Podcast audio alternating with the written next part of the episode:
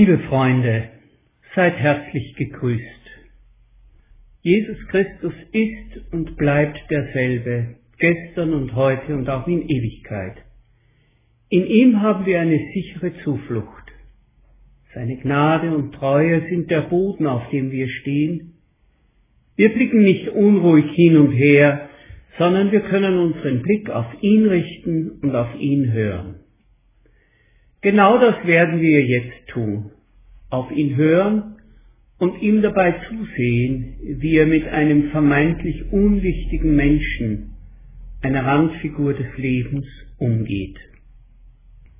Jesus hatte eine so selbstverständliche, natürliche Wertschätzung für Frauen und ein so ungewöhnliches Gespür für ihre ganz eigenen Fragen und Nöte, dass es uns auch heute noch erstaunt und berührt. Es geht um die arme Witwe, die im Tempelareal kaum beachtet ein Opfer in ein Spendengefäß warf. Ihre Gabe hatte praktisch keinen materiellen Wert. Doch hören wir uns die Geschichte an. Luther überschreibt sie mit die beiden Schärflein der Witwe. Ich habe den Begriff Schärflein gegoogelt, er ist verwandt mit dem Wort Scherbe. Zur Zeit Luthers hat man in die kleinste der geprägten Münzen Rillen eingestanzt, damit man sie noch einmal auseinanderbrechen konnte. So erhielt man eine Scherbe, ein Scherf, ein Bruchteil einer Münze. Nun aber zum Text. Markus 12, 41 bis 44. Dann setzte sich Jesus im Tempel in der Nähe des Schatzhauses hin und beobachtete, wie die Besucher des Tempels Geld in die Opferkästen warfen. Viele wohlhabende Leute gaben großzügig. Dann kam eine arme Witwe und steckte nur zwei kleine Kupfermünzen hinein, zusammen so viel wie ein Groschen. Da rief Jesus seine Jünger zu sich und sagte zu ihnen, ich versichere euch, diese Witwe hat mehr gegeben als alle anderen. Die haben alle nur etwas von ihrem Überfluss abgegeben. Aber diese arme Witwe, die kaum das Nötigste zum Leben hat, sie hat alles gegeben, was sie eigentlich für ihr nacktes Überleben gebraucht hätte sie hat praktisch ihr Leben an Gott verschenkt. Jesus sieht etwas im Verhalten der Frau, das ihn tief berührt. Und das will er seinen Jüngern und uns zeigen. Folgen wir also seinem Blick auf die Frau, um zu verstehen, was ihn an ihrem Verhalten so beeindruckt. Die Frau ist eine Witwe. Der soziale Status einer Witwe war sehr schwach. Sie war auf Gaben aus der Verwandtschaft angewiesen, die oft selbst nicht viel zu beißen hatte. Ihre Rechte konnten nur durch einen Mann, das heißt einen Sohn oder nahen Verwandten, durchgesetzt werden, der aber nicht in jedem Fall verfügbar war. Schutzlos und arm, das war der Status einer Witwe.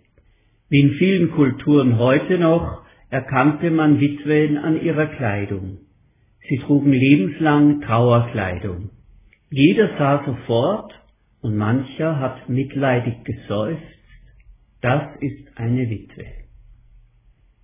Mit dem Opferkasten ist vermutlich eines von 13 posaunenförmigen Spendengefäßen gemeint, die sich in einem der Höfe der Tempelareale befanden und für freiwillige Gaben vorgesehen waren.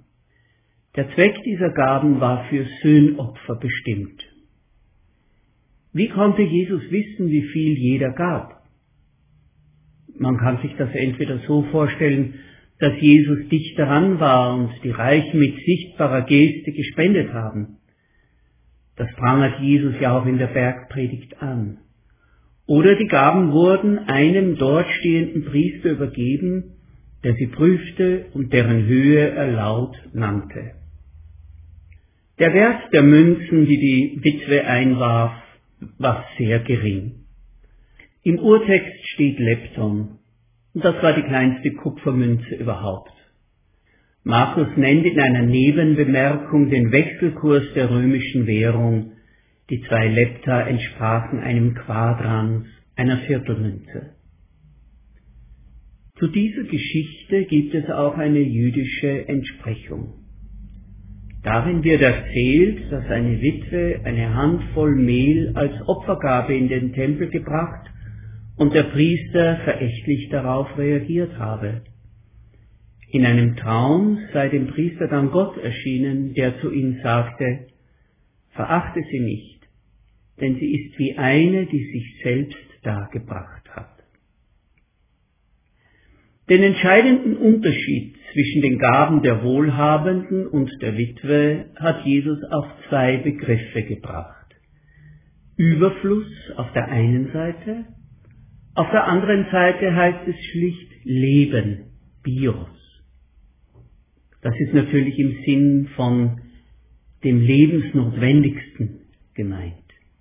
Aber es frappiert doch das simple Wort, sie hat ihr Leben gegeben. Sie hat dabei nicht im letzten Moment die eine Münze für sich behalten und die andere eingeworfen.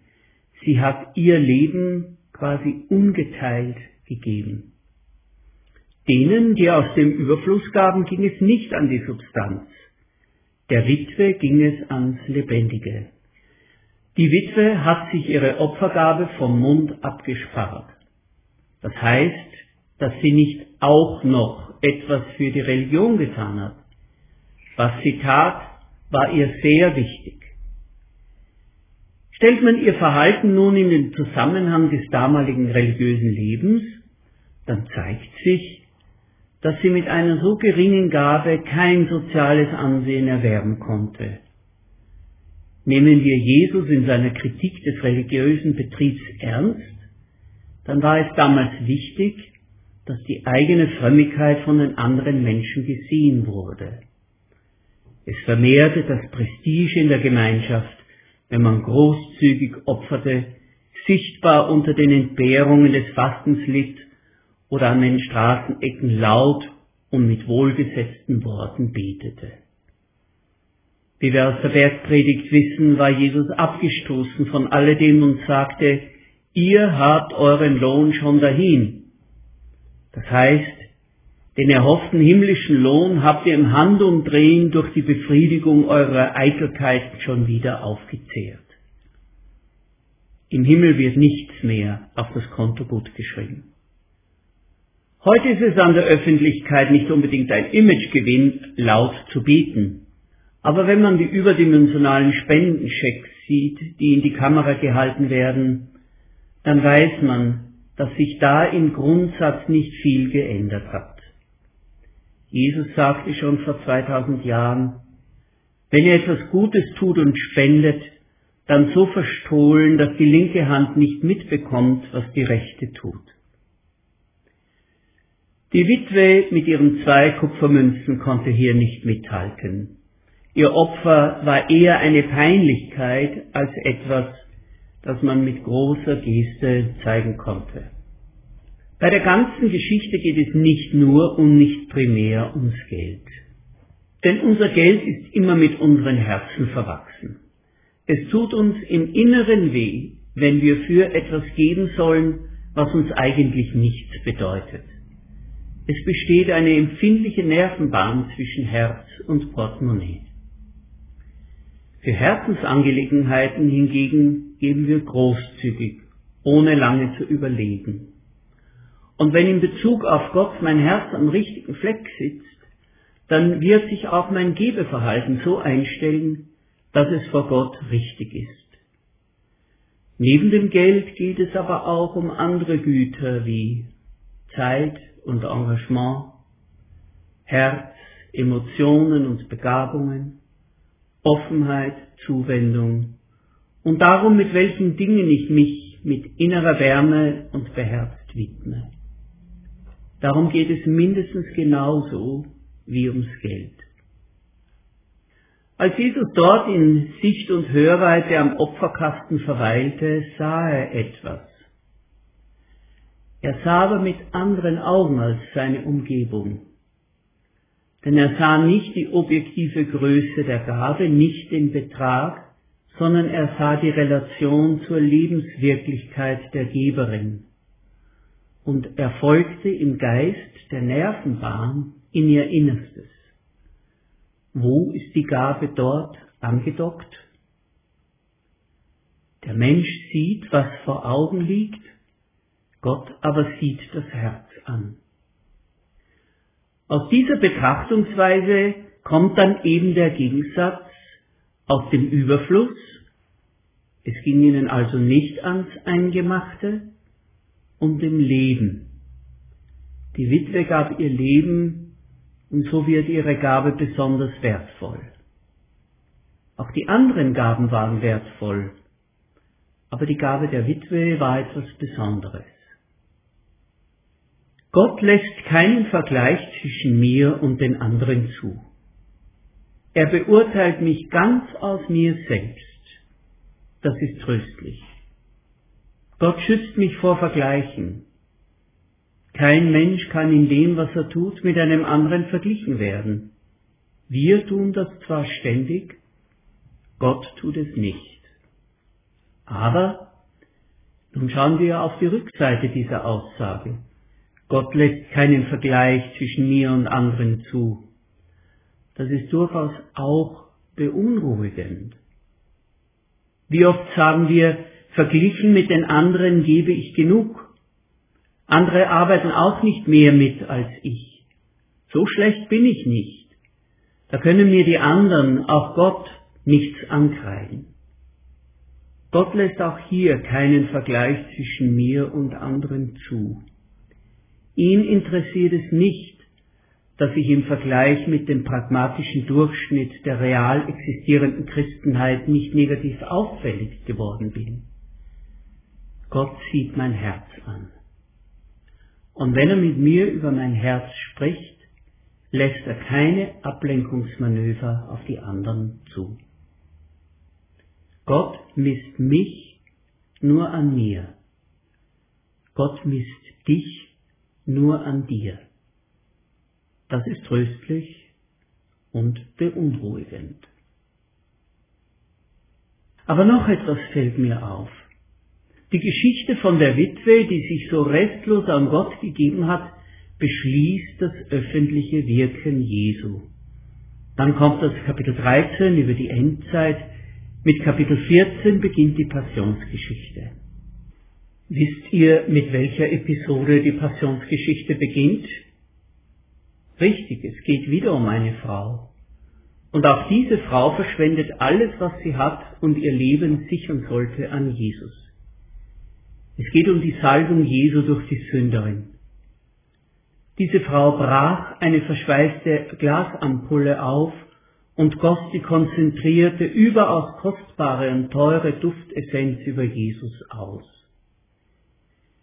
Die Frau besaß dieses Fläschchen nicht zum eigenen Gebrauch in der Kosmetik. Das war ihre Altersvorsorge, ihre Rücklage für besondere Notfälle. Und das hat sie an Jesus verschwendet. Sinnlos, wie die Jünger meinten. Nein, verteidigt sie Jesus. Sie hat sich selbst verschenkt. Wie die Witwe gab sie ihr Leben. Also zwei Geschichten von Menschen, die gegen alle Vernunft alles und dabei sich selbst geben, stehen im engsten Umfeld der Leidensgeschichte Jesu. Warum wohl? Weil die Leidensgeschichte von dem erzählt, der sein Leben für uns gab. Nicht viel oder wenig, sondern das unteilbar Ganze in einem Stück sich selbst Vielleicht hatte Jesus so einen geschärften Blick für das Verhalten der Witwe, weil er sich selbst in ihr wiedererkannte. Nicht ein Groschen für mich, den zweiten als Opfergabe an Gott, sondern beide für Gott ungeteilt. Und von dieser Schenkung leben wir.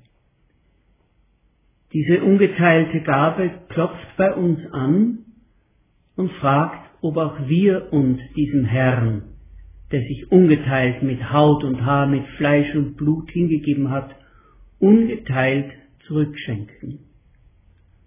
Paulus sagt es so, Liebe Schwestern und Brüder, durch die Barmherzigkeit Gottes ermahne ich euch, dass ihr euer leibhaftiges Dasein mit allen Kräften und Sinnen Gott als eine Opfergabe weiht, die lebendig, heilig und Gott wohlgefällig ist. Denn das ist der Inbegriff eines Gottesdienstes, der wirklich Sinn und Wert hat. Gib mir ein ungeteiltes Herz, bittet der Psalmist. Und das soll auch unser Gebet sein. Gib mir ein ungeteiltes Herz. Amen.